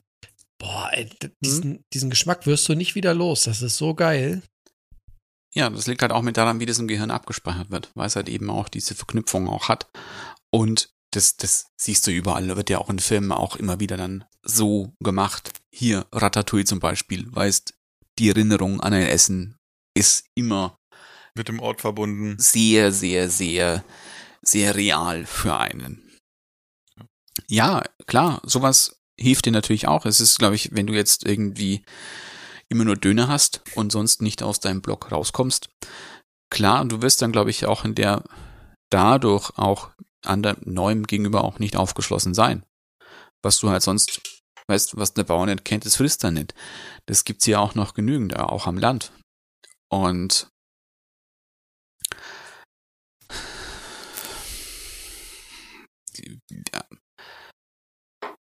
ja, Naja, also ich, ich, ich glaube, am ehesten hilft diese Urlaubsgeschichte, ich glaube, wir deren- drehen uns trotzdem im Kreis, aber ähm, hilft diese Urlaubsgeschichte dabei, ähm, einfach andere Kulturen kennenzulernen, wo Essen, Ernährung, Kochen, wie auch immer, einen höheren Stellenwert hat als in Deutschland, auch Zutaten. Also ich war eigentlich, naja, fast meine gesamte Jugendzeit äh, jeden Sommer bei äh, meiner Onkel und meiner Tante in Spanien mit meiner Familie. Ja, und das ist natürlich, da haben wir auch schon oft drüber geredet, dann gab es da von Freunden jeden Sonntag die Paella, die über dem Feuer zubereitet wurde, wo der Rosmarin im Berg darüber vorher noch frisch gepflückt wurde, wo die Kaninchen und die Hühner vorher noch geschlachtet wurden. Und äh, da war dieses Paella-Kochen war einfach das Event. Darum, da, es ging natürlich auch darum, irgendwie zusammen zu sein, sich zu unterhalten, Zeit mit Familie und Freunden zu verbringen, was sich aber auch mit dem Essen dann verknüpft natürlich, aber das ist nicht so, ja, ne, es ist jetzt irgendwie Ostern und wir treffen uns zum Sonntagskaffee, wir haben eine leckere Käse-Sahne-Torte gebacken und danach sagen wir wieder Tschüss, ne, sondern es ist halt, das ist das das Event. Und auch wenn die Leute nicht viel Geld haben, dann holen sie sich die Zutaten daher. Oder wo wir gerade über Vongole reden. Wir waren dann, das war leider nicht am Strand, wo meine Familie gewohnt hat in Spanien, sondern in den Bergen. Aber wir sind dann so einmal in der Woche zum Strand gefahren. Und da habe ich einmal als, glaube ich, noch relativ kleines Kind irgendwann entdeckt, dass wenn man im Meerwasser tief genug im Sand buddelt, Vongole da raus äh, klauben kann. Dann habe ich die gesammelt und dann haben wir die zu Hause gekocht danach. Ne, das sind natürlich so Sachen, das kannst du in Deutschland nicht so gut machen, ne? Spring mal in den Rhein, dann wirst du eh von irgendeiner Schiffsschraube zerschreddert, aber da findest du auch keine äh, Bongole. Ja, so. äh, gut, aber äh, auch in Deutschland gibt's Sachen, ne? Zum Beispiel, das ist auch so ein Ding, Entschuldigung, das äh, schweift ganz kurz vom Thema ab, aber wir haben Bärlauch im Garten, den ich irgendwann mal als, glaube ich, 15-Jähriger da angepflanzt habe und vor ein paar Jahren dann entdeckt habe, dass da tatsächlich auch irgendwie eine Kolonie Bärlauch draus geworden ist, nach vielen, vielen Jahren. Und mein Sohn weiß das und äh, ja, die Zeit ist jetzt schon wieder fast vorbei, aber dann äh, rennt er immer in den Garten, pflückt sich Hände voll Bärlauch und macht sich daraus selber Bärlauchbutter. Das ist natürlich auch so ein Erlebnis, das ist natürlich viel geiler, als wenn du irgendwie bei Aldi, bei Rewe, was weiß ich, die fertige Kräuterbutter von Mengle kaufst, die der auch sehr gerne mag, aber er findet das eben geil, in den Garten zu gehen, das zu pflücken und das selber daraus zu machen. Aber ja, sowas muss man halt, egal ob man im Urlaub ist oder zu Hause, irgendwie auch, ja, als Eltern, glaube ich, oder als Angehörige, wie auch immer, vermitteln. Sonst äh, hat man ja. da, glaube ich, keine große Schnitte. Nee, das stimmt. Darf ich mal eine Zwischenfrage fragen? Mache ich schon. Was trinkt ihr denn gerade? Nichts. Ja, stimmt. Also ich, äh, ich hole gerade nach. Ich bin ja quasi äh, zwei Bier zurück weil ihr letzte Folge ohne mich getrunken habt. Ich äh, habe mir gerade das ähm, äh, Armadillo nochmal aufgemacht. Das war ja hier noch verschlossen. Und äh, schmeckt mir gut. Ist ein bisschen, bisschen weniger fruchtig, ein bisschen herber, finde ich. Echt? Also. Aber insgesamt muss ich sagen, ein bisschen, bisschen milder, ein bisschen leichtgängiger, ne? Das andere war schon war schon eine ordentliche Tröte. Also nicht negativ, ja. sondern wollte ja, ich klar. Wollte, wollte, ich auch sagen, hat schon mal ganz gut so als Starter die Lampen angeschossen, muss ich sagen, die sieben Prozent. Ne? Ja. Deshalb, ähm, weil ich ja auch demnächst, also ich muss ja dann auch wieder morgen früh raus, ich, ich, ich, ich fahre jetzt schon mal so ein bisschen runter wieder von sieben Prozent. ähm, und zwar habe ich. Also jetzt sechs Prozent. Knapp. Und zwar habe ich von eurer Lieblingsbiermarke äh, ein Bier aus Berlin gebraut, äh, von Brewdog. Das ist das Black Lager aus der Pilotserie, ist die Nummer 11 und das hat nämlich äh, 4,7 Prozent. Und ich muss sagen, also für die Leute, äh, kleiner Spoiler, Dennis, ähm, die nicht so gerne dunkles Bier mögen, ich könnte mir vorstellen, dass du das vielleicht magst, weil das nicht ganz so herb ist und äh, ganz so dunkel, nenne ich es mal, im Geschmack. Ähm, also, ja, wie gesagt, ein schwarzes Lager, ne? Ist ja äh, schon so ein bisschen milder. Aber dunkel. Mhm. Ja, gefärbt, ne? Das ist äh, durchaus trinkbar. Bei mir. Dann, dann würde ich gerne noch mal hier schnell ähm, unser Thema ähm, in, in eine Richtung lenken, die Justus gerade angesprochen hat. Gerade auch im Vergleich mit unseren Nachbarländern. Kann es vielleicht sein, dass wir in Deutschland einfach auch dem Thema Essen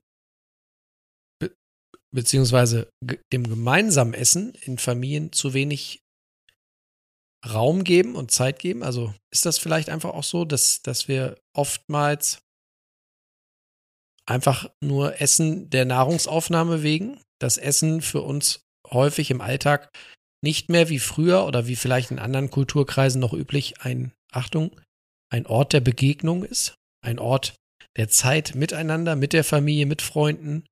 Essen wir zu viel vorm Fernseher, essen wir zu viel alleine hektisch im Auto auf dem Weg von A nach B. Und wie soll in dieser, ja, Nicht-Zeit, wie soll da äh, ein Kind etwas, etwas mitnehmen aus der, aus der nicht vorhandenen Atmosphäre, aus dem nicht vorhandenen gemeinsamen, äh, ja, Schätzen oder des, des gemeinsamen Genusses? Wenn da nichts vorgelebt wird, nimmst du natürlich auch nichts mit, ne?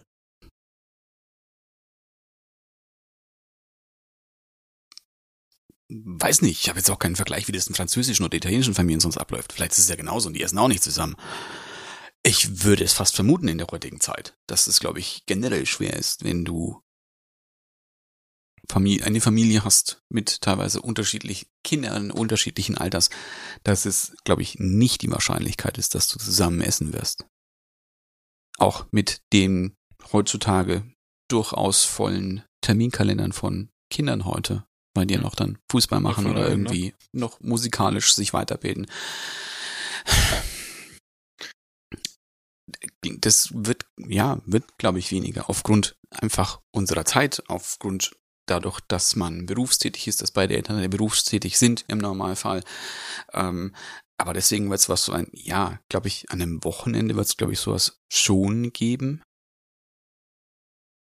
Aber da hast du dann wieder andere Termine, ne? Da bist du unterwegs. Na, aber Sonntag. Sonntag. Also ich finde es auf jeden Fall sehr wichtig, dass man als Familie zusammen ist. Man sollte sich auf jeden Fall die Zeit nehmen, dass alle an einem Tisch kommen und da sich vielleicht mal ein bisschen über den Tag austauschen und auch ein bisschen zusammen essen und einfach die Zeit miteinander genießen und nicht irgendwie die einen sind da, die nächsten gucken vom Fernseher irgendwie und essen da. Ähm, das ist für mich auf jeden Fall eine Sache, wo ich sage, da, da lege ich schon viel Wert drauf, dass es so ist, dass abends zusammen gegessen wird. Aber dazu muss ich auch sagen, dass A, unsere Kinder natürlich noch nicht so alt sind, dass die vielleicht keinen Bock auch haben, irgendwie miteinander zu essen hier bei uns. Ähm, vielleicht ist es später mal so, ich weiß nicht, im Moment ist es einfach noch so, dass die Hausregel schreibt es vor, dass abends zusammen gegessen wird.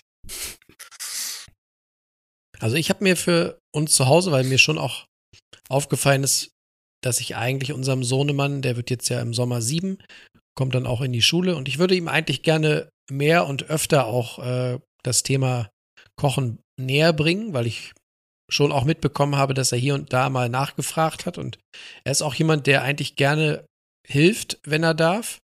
Und ich erwische mich aber oft genug im, im stressigen Alltag, wenn einem dann irgendwie um halb sieben einfällt, man wollte ja noch kochen und dann muss es schnell gehen, weil wenn man zu spät ist, schläft das Kind zu spät und diese Kette der, der äh, umständlichen äh, Gegebenheiten kennen wir alle, dann wird es nach hinten raus zu spät für alle. Äh, dass ich dann immer nicht die Zeit habe und auch nicht die Geduld, ihm dann Dinge beizubringen, weil ich genau weiß, wir müssen jetzt ja eigentlich schnell, schnell und es muss fertig werden.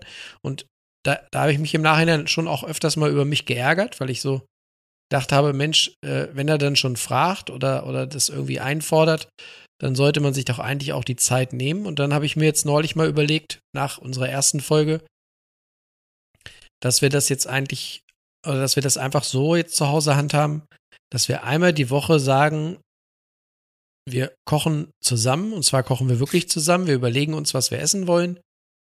Und dann äh, ist so das Ziel, ihm dann wirklich Schritt für Schritt zu erklären, was wir da machen müssen, äh, wie wir die, die einzelnen Zutaten vielleicht äh, vorbereiten und schneiden müssen, wie man, wie man in der Pfanne äh, irgendwie arbeitet, wie man mit heißem Wasser arbeitet, also dass man ihn da einfach so ranführt, aber dass man sich eben bewusst einmal die Woche Zeit dafür nimmt, vielleicht an einem Wochenendtag, wo einfach nach hinten raus vielleicht äh, der Wecker nicht ganz so schnell klingelt.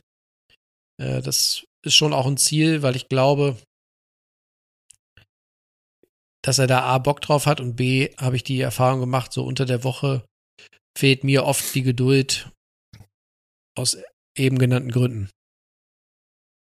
Ja. Ja, ja ja auch gut so. Finde ich einen super Ansatz. Also, dass ihr das macht, nicht, dass ihr. Ja. Also, ich fände es total, total cool, wenn er irgendwie, jetzt wird er sieben, wenn er dann irgendwie acht oder neun ist und wenn man dann sagen würde, ne, wir, wir kaufen dir hier die Sachen ein und heute kochst du mal für uns dieses oder jenes Gericht. Ich fände das total spannend.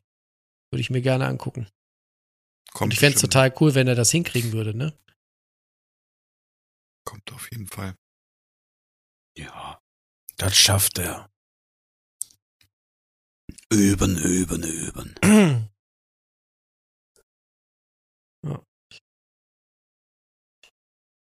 Wir haben uns noch eine andere ähm, Thematik überlegt, wie wir euch, sofern ihr denn äh, empfänglich seid für, für Anregungen, wie wir euch ein bisschen unterstützen können beim Kennenlernen oder beim Experimentieren mit, nennen wir es mal, spannenden, exotischen Küchen anderer Länder, anderer Kulturen.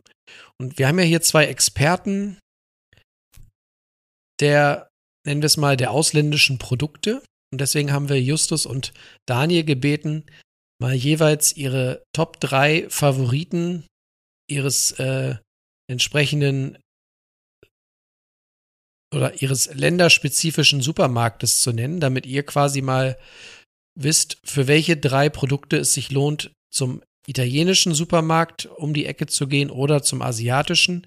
Und eben nicht bei Rewe aus dem Mottoregal was mitzunehmen, sondern dann wirklich die authentische guten Produkte äh, mitnehmt. Und Justus möchte, glaube ich, anfangen. Justus erzählt mal jetzt sein Top 3 italienisches Produkt, um das er nie drumherum kommt.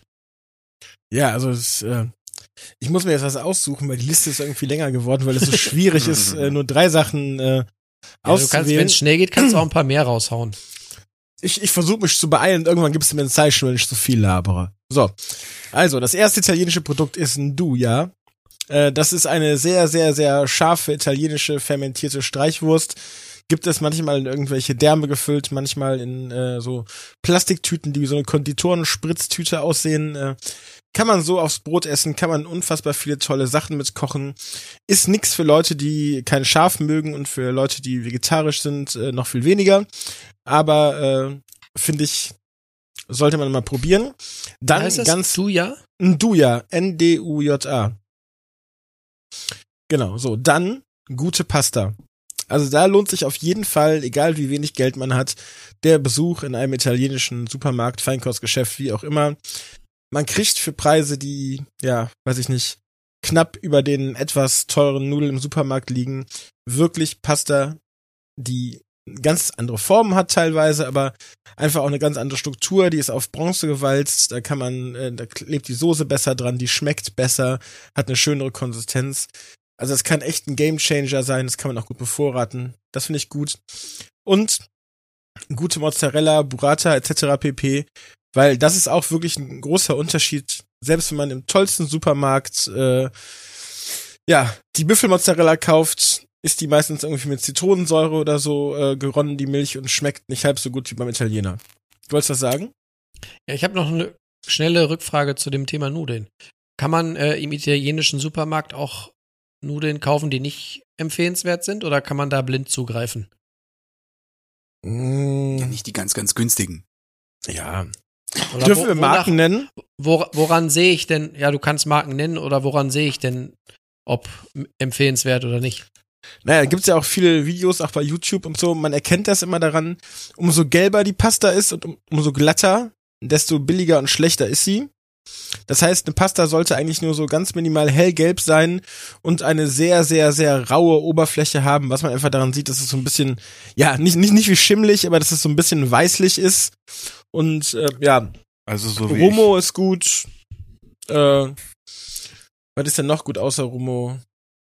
Ja, einfach mal gucken. Ne? Also wenn die Pasta so ganz glatt und äh, schon fast orange ist, dann ist sie nicht so geil. Und wenn die schön rau und hell ist, dann ist sie gut. Oder Daniel, was würdest du sagen? Richtig. Würdest du sagen, jetzt mal deinen Stamm-Supermarkt mal ausgenommen, dass man da auch den äh, Kollegen einfach fragen kann und sagen kann, hier, äh, du kennst doch hier deine Produkte, äh, sag mal eine gute Nudel? Oder empfiehlt er einen dann da das, was noch weg muss oder wo er irgendwie weiß man nicht. Ich glaube, ja, das, das kann man ja ganz schwer beurteilen, weil ich nicht weiß, wer in, äh, weiß ich nicht, Pusemuckel irgendwie im italienischen Supermarkt an der Theke steht. Aber, na, ich, Also meinst du, ich, ich glaube, das ist nicht so eine gute Idee zu fragen. Okay. Hm. Also wenn du irgendwas suchst, kannst du fragen. Wenn du weißt, Ja. was du willst und du weißt nicht, wo es ist, dann kannst du fragen. Das kriegen die auch hin, äh, egal wie schlecht Deutsch sie vielleicht manchmal sprechen oder so. Aber äh, jetzt zu fragen, was gut ist, da äh, ja ist, glaube ich, äh, jeder Mensch im kaufmännischen Gewerbe dann irgendwie so eingestellt, dass er natürlich irgendwie eine gute Qualität auch empfehlen will, aber auch was, was ihm einen guten Preis äh, ja, einbringt. Würde ich jetzt bei uns im Laden auch so machen, wenn jemand kommt und sagt, was ist denn besonders gut, dann äh, kriegt natürlich auch keine Scheiße, aber dann gehe ich natürlich zu den absoluten Premium-Produkten, ne? Das ist ja klar. Okay, jetzt hatten wir ein Duja, wir hatten Pasta. Was, was gibt's noch für dich? Mozzarella, hab ich doch gesagt. Genau. Oder Burrata. Sehr gut. So. Soll die Liste da beenden oder soll ich noch weitermachen? Mir ist es Ja, egal. lass mal, lass mal. Mach doch noch. hier. Mach doch noch Nochmal drei und drei und drei und drei. Noch zwei. Ich kann ja auch, dann, weißt, dann, dann, dann lass mich doch erstmal, dann mach dann du noch mal weiter dann mit deinen italienischen Sachen. Gut, dann los. gehen wir jetzt schnell rüber nach Asien. Mach mir, mach mir Ping-Pong mit Ting. Ting-Tong. Das klingt gut. Also, was man sich auf jeden Fall kaufen kann im Asialaden, sind, ähm, weil damit kann man viel machen, sind Gyoza-Wrapper, also Gyoza-Teigblätter, die man so nicht hinbekommt, wenn du die selber mal versuchst zu machen. Das geht nicht. Du wirst dran verzweifeln. Und du kannst einfach dir auch eine halbasiatische Füllung dann zusammenkloppen und du packst das in diese Wrapper. Du kannst ja auch noch, wenn du ganz, ganz easy gehen möchtest, kannst du dir sogar dort auch Gyoza Falthilfen kaufen im Normalfall. Gibt's aus Japan. Es, du kannst aber auch so einen Ravioli-Maker nehmen, den es auch hier gibt. Und dann irgendwelche Gyozas dir machen. Das wird gut funktionieren. Und es ist was, was du auf jeden Fall gut kaufen kannst. Manche Leute haben, glaube ich, immer so ein bisschen Schiss vor Tiefkühlprodukten im Asialaden. Ich auch manchmal, weil ich teilweise auch gesehen habe, dass man mal Tiefkühlware auch ein bisschen länger im Sommer mal draußen stehen kann, wenn die angeliefert wird. Ähm, aber sowas kann man auf jeden Fall wahnsinnig gut im Asialaden kaufen. Dann, was du auf jeden Fall kaufen solltest im Asialaden. Und es ist auch ganz egal, ob du es kennst oder nicht, weil es ist erstens nicht teuer und du sollst es auf jeden Fall probieren, sind nämlich, nehmen, kannst, wenn du jede Woche da mal hingehst, zum Beispiel, nimmst, nimmst du dir vor, dass du drei oder vier Kräuter mitnimmst, die du noch nie gekauft hast. Da wird es, es wird Sachen geben, die, die dir vielleicht nicht schmecken, die auch nicht gut schmecken. Es sind im Normalfall alles Sachen, die man auch roh verzehren kann, die du dann auch weiter damit irgendwas machen kannst. Es ist was, was dich auch selber ein bisschen weiterbringt. Du lernst auch neue Sachen kennen. Das kann man auf jeden Fall im Asialaden wahnsinnig gut kaufen.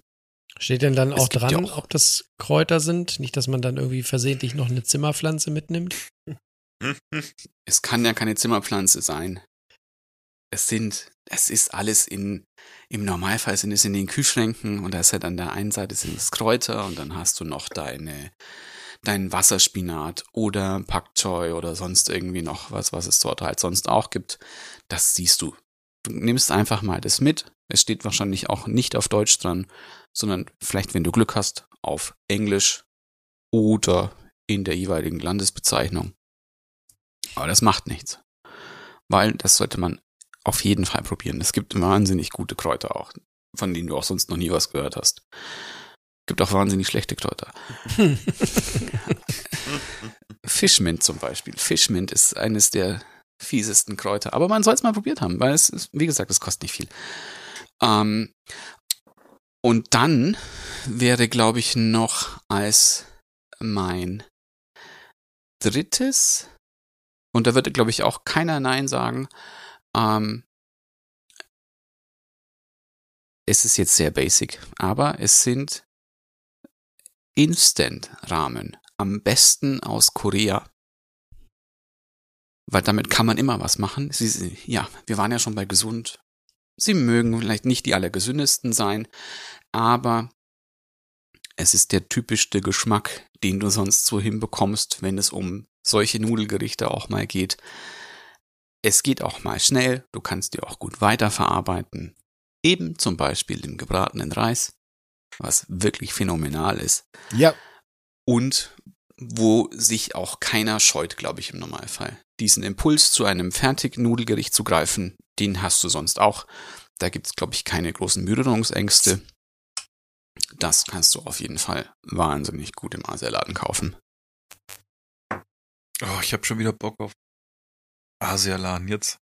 Wir waren, wir waren Samstag in Lüneburg im Asialaden und da haben wir, ich finde dann, mich ärgert dass der nächste Asialaden ein Stück weit weg ist, weil sonst wäre ich da irgendwie ö- öfter. Ähm, Ich weiß, und ja, ich, ich, ich weiß auch noch mehr. ne? Ich weiß Also, auch noch mehr, aber jetzt kann man, allein wenn man da jetzt durch kann der Justus richtig. Bock drauf. Aber Justus, komm her. Du darfst noch, jeder darf jetzt noch zwei und dann gibt's eine Überraschung. Noch zwei. ähm, was ich noch aufgeschrieben habe, ist ganzer getrockneter Oregano. Das sind dann so, also relativ groß verpackt in einer riesigen Plastiktüte, so ein ganzes Büschel getrockneter Oregano, wo noch so Blütenknospen dran sind, die Stiele, die Blätter. Und das kann man im Prinzip so ganz, äh, ja, frugal übers Essen halten und dann äh, fallen die ähm, kleinen Oregano-Dinger da rein. Und das ist gerade für die italienische Küche, wo man das sehr oft verwenden kann, sollte, wie auch immer, finde ich auch richtig, richtig geil. Es macht einen riesigen Unterschied zu dem Oregano, den man irgendwie beim deutschen Supermarkt, beim türkischen, arabischen, wie auch immer Supermarkt kaufen kann. Es schmeckt viel, viel geiler, viel intensiver und das kann gerade so Gerichte, die sehr tomatenlastig sind, schon unfassbar in den Himmel katapultieren. Und dann äh, richtiges Pizzamehl habe ich auch noch aufgeschrieben. Weil das ist auch ein ganz großer Unterschied. Selbst wenn man nur, und das mache ich dann im Zweifelsfall auch für die Kinder irgendwie samstags so diese Pizzabläsche macht im Backofen, drei Pizzabläsche in einen Backofen gleichzeitig backen oder so. Wenn man das einigermaßen lang gehen lässt, lang genug knetet, dann ist das auch schon einfach ein riesiger Unterschied, wie so eine Pizza dann, selbst wenn sie so simpel zubereitet ist, schmeckt im Vergleich zu dem normalen Typ 405 Mehl, was man so sonst in Deutschland bekommt. Tipo Zero Zero. Ja, ich meine, gut, das kann auch mal, also das, was ich nehme, kostet halt 2,50 das Kilo. Ja, aber wenn man damit halt einmal eine Woche Pizza macht, äh, sei es drum, ne? Oder muss man ja nicht, muss man nicht immer kaufen. Aber das ist ganz toll. Kostet das normale Mehl doch auch bald. kann passieren, ja. Wobei die, diese schlechten Backmischungen für Pizza aus den, aus den typisch deutschen Supermarktregalen, die sind auch nicht billiger und die, die schmecken ja gar nicht, oder? Also da ist dann hinterher so ein Blechkuchen, finde ich. Habe ich noch nie verwendet, keine Ahnung. Ja, aber kann ich mir gut vorstellen, benutzt, dass das ja. nicht schmeckt. So, Daniel. Da waren schon zwei. Augsburgo. Dann sage ich auf jeden Fall auch noch hier Tofu aus dem Asialaden. Vielleicht jetzt nicht, dass das so in dem Wasser rumschwimmt, wo man das dann, wo dann der Verkäufer das dann so rausfischt. Aber es gibt sehr gutes, das gibt's immer noch bei uns, ja. Ähm, es gibt, es gibt, bei was es hier im, im normalen Supermarkt nicht gut gibt, ist Seidentofu in einer guten Qualität in Deutschland und auch so halbfester Tofu gibt's nicht in Deutschland wirklich. Es gibt nur diesen ganz fest gepressten. Macht auch einen sehr, sehr, sehr großen Unterschied. Ja, Gerade wenn du Mapo Tofu zum Beispiel machst, nimmst du besser Seidentofu. Was macht denn eine gute Geht Qualität beim Seidentofu aus? Ja, das ist einfach, es ist ein ganz weicher Tofu, den, den kriegst du hier nicht. Hm. Kannst du, ich habe zumindest im deutschen Supermarkt. Achso, du, okay, noch du beziehst es, keinen weil ich gerade Seidentofu überlege, also ich habe gesehen. Seidentofu schon im asiatischen Supermarkt gekauft. Deshalb habe ich überlegt. Ja, Du meinst, okay, im Genau. Vergleich zum Deutschen, das- nee, das stimmt. Ja, ja, klar. ja. ja, und, und so Tofu auf jeden Fall, weil Tofu, Tofu kannst du alles machen. Ja. Das auf jeden Fall. Und dann hätte ich noch gesagt, zum Abschluss. Ähm, Zwei, drei Soßentipps. Flammer. Was? Einen schönen Flammer. Hast du nicht noch ein paar Soßentipps? Soßentipps, viele, da hatte ich jetzt auch überlegt. Also, wenn du, wenn du eher chinesisch kochen möchtest, dann kaufst du dir Domanjan, was ihr geschenkt bekommen habt von mir. Ähm, wahrscheinlich noch nicht benutzt habt. Oh, ich hab jetzt- diese fermentierte Bohnenpaste, Hab er- Saubohnenpaste mit Chilis. Nehme ich zum Zähneputzen Ähm, immer. Ein Hot Oil kannst du dir kaufen, entweder hier von, wo diese Oma mit drauf ist, musst du gucken, gibt's verschiedene Sorten. oder von, von Licum Ke gibt's auch eine sehr gute, die dann aber deutlich schärfer ist. Ähm, was du noch an Soßen, du brauchst aber viel, also ein schwarzes Essig, einen schwarzen Essig kannst du dir noch kaufen, wenn du chinesisch kochen möchtest, den brauchst du nämlich auch recht oft. Und einen, einen Kochwein, einen, einen chinesischen Kochwein solltest du dir kaufen, weil das macht auch viel aus. Auch gerade wenn man einen Wok jetzt hat, macht es sehr viel aus, wenn man wenn man mit Reiswein, mit, mit chinesischem Reiswein kocht. Hat man jetzt einen Ähm, Wok, meinst du? Mhm. Und sonst, Hier wenn man koreanisch kocht, Gochujang, Doenjang, typisch thailändisch, klar, Green Curry, Rot, gelbes Curry, Massaman Curry, Penang. Da kannst du alles mitnehmen. Und mein persönlicher Tipp, asiatische Maggi, Ponzu. Die ist aber wirklich teuer im Asialaden. Wenn du mal wirklich gute Ponzu kaufst. Aber Wir haben auch noch Yuzu-Saft noch hier. unfassbar leckeres Zeug, ne? Egal ob äh, zum Salatdressing oder fürs für die Asia-Pfanne. Ich finde Ponzu ist ein Teufelszeug. Ja, aber versuch's auch mal, mal, versuch mal selber zu machen mit Sojasauce, Mandarinensaft und Zitronensaft. Geht auch. Geht vorwärts. Lecker, lecker. Lecker, lecker ist auch das Stichwort. Jemanden, der vielleicht sowas Handwerkliches, so, so Papiermäßiges noch irgendwo bei sich rumliegen hat. Das habe ich vergessen, muss ich schnell holen.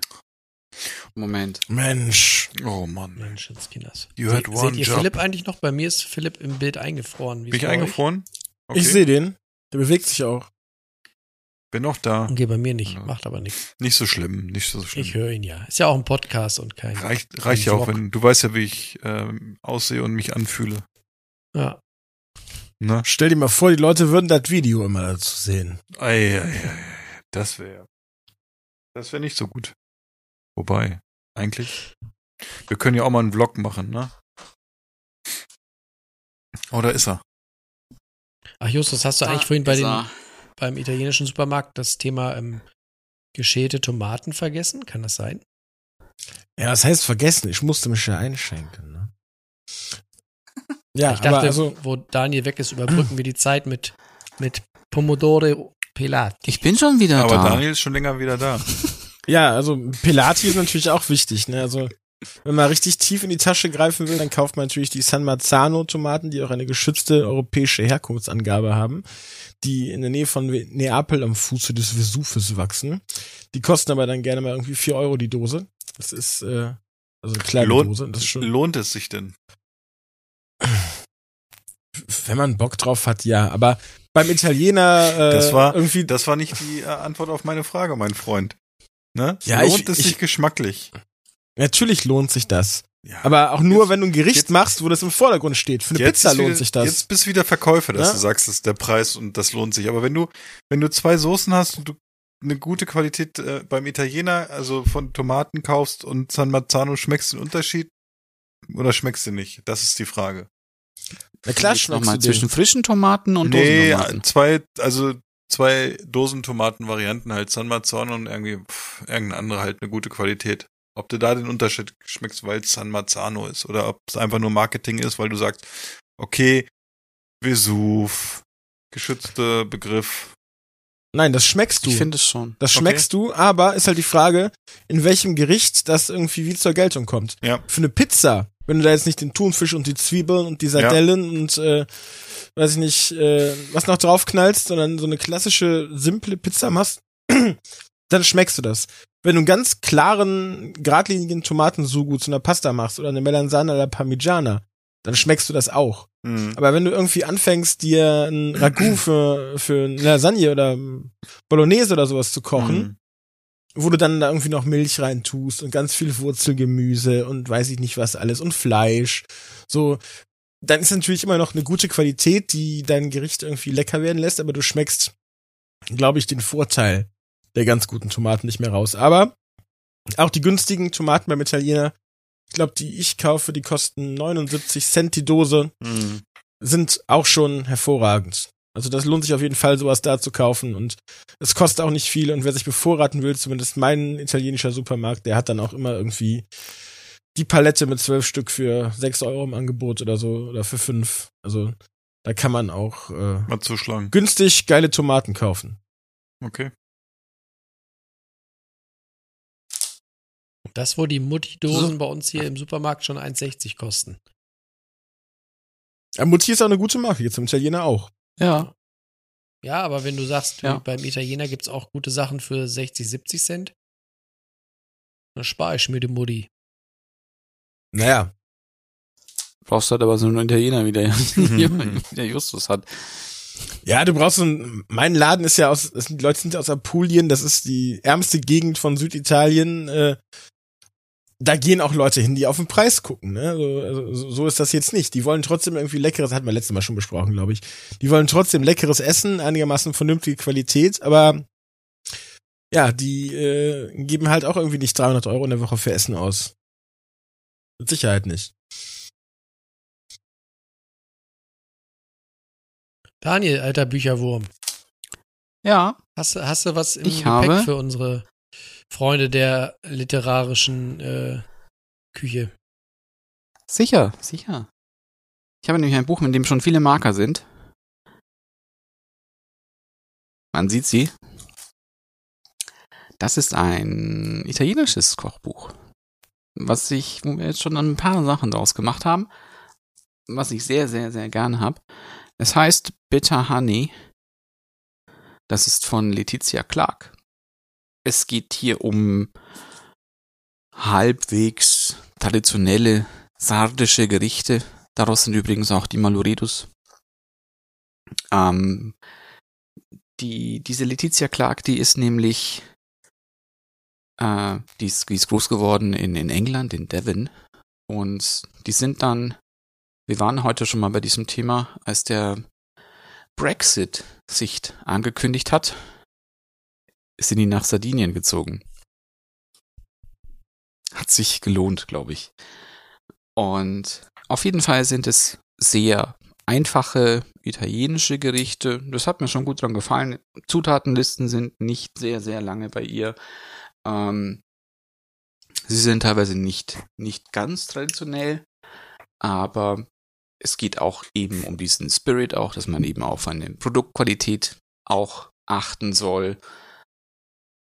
Viel handgemachtes, aber leichtes. Ein sehr empfehlenswertes Buch. Mag ich gerne.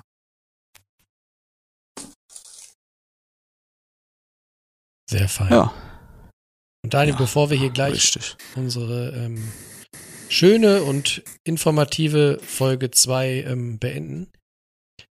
Das Buch gerade ähm, spielt mir in die Karten bei meiner Frage, Daniel. Nachdem wir jetzt jahrelang fast nur ähm, oder bevorzugt asiatische Gerichte von dir gesehen und gehört haben, wo kommt eigentlich deine aktuelle Liebe zu italienischen Gerichten her? Hast du Vom dich Justus. heimlich in, äh, in Ah. eine italienische Frau verliebt? Oder wo kommt das her? Ich, ich bin ganz gerührt, weil du seit, seit Wochen Ähm, bist du so auf so einer italienischen Welle unterwegs.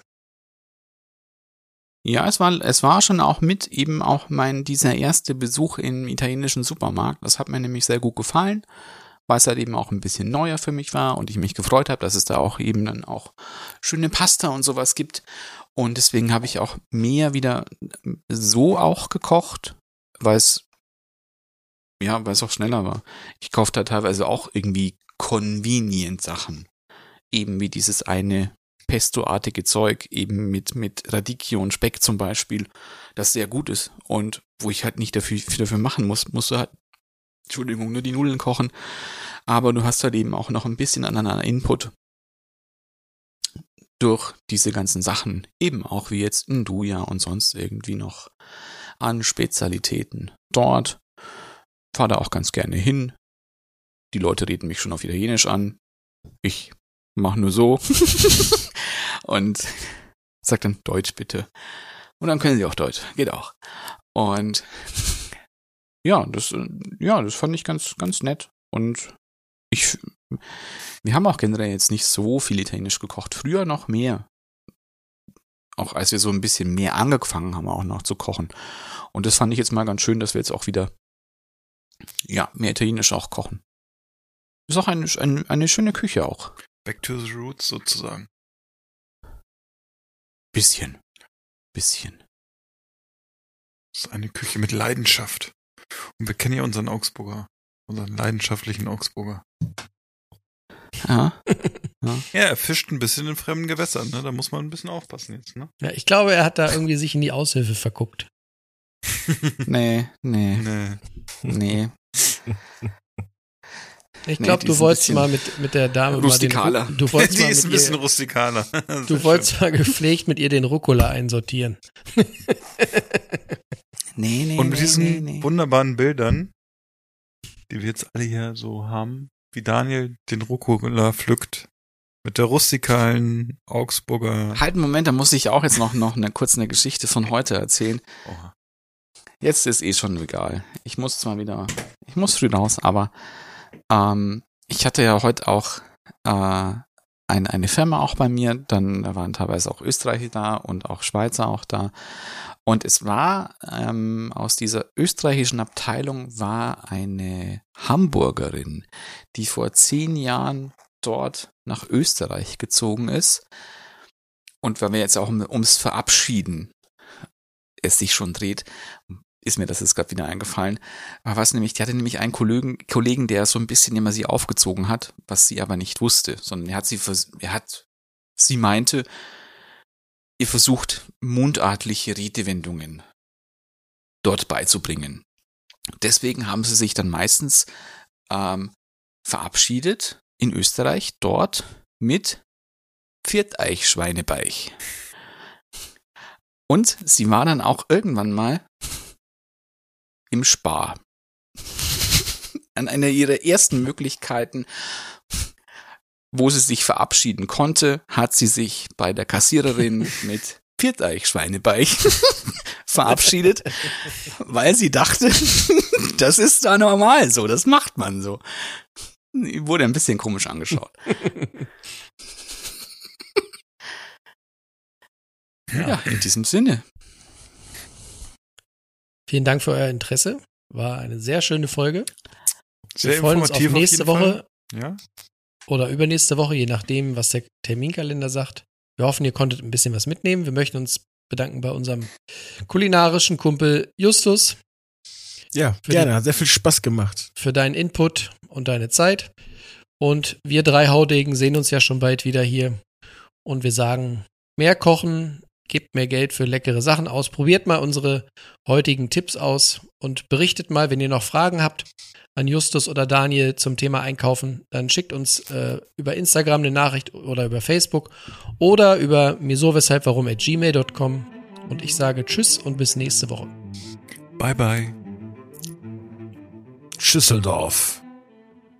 Ciao, Baba.